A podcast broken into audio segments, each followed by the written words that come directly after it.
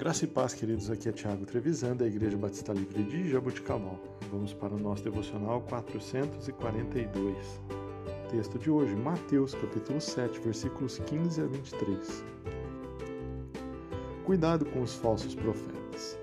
Eles vêm a vocês vestidos de pele de ovelhas, mas por dentro são lobos devoradores.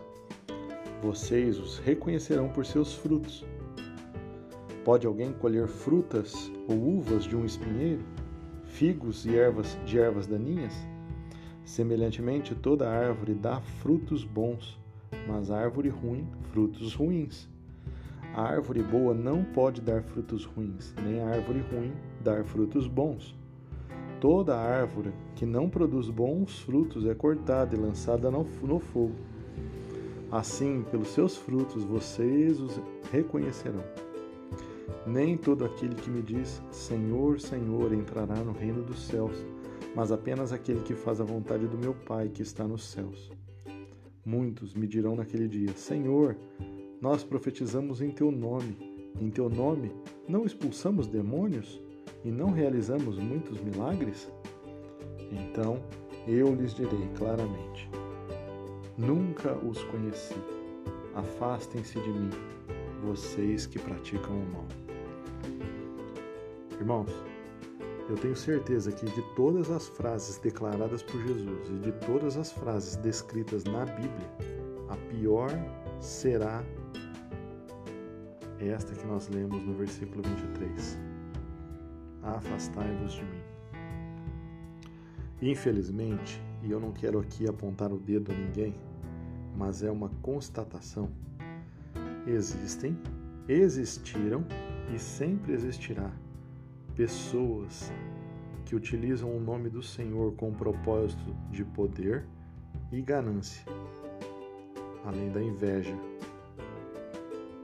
E o Senhor Jesus nos diz que essa será a frase de recepção na eternidade. Afastai-vos de mim, porque eu não os conheci. Queridos, como podemos ter certeza que isso não irá acontecer conosco? A própria Bíblia responde essa pergunta.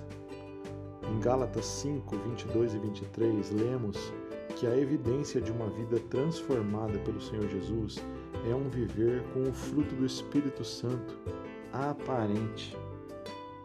Jesus nos diz aqui no versículo 17 que as árvores boas dão bons frutos.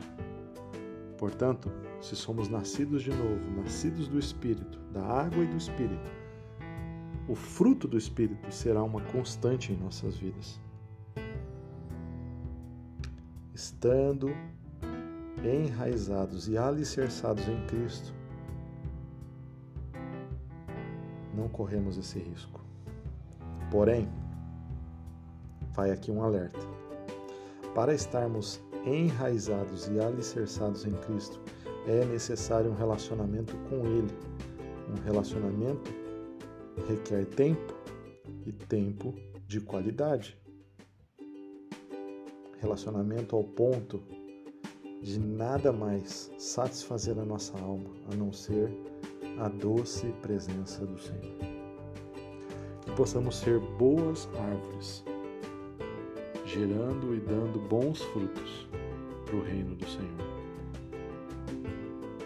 Deus te abençoe em nome de Jesus. Tenha um excelente dia.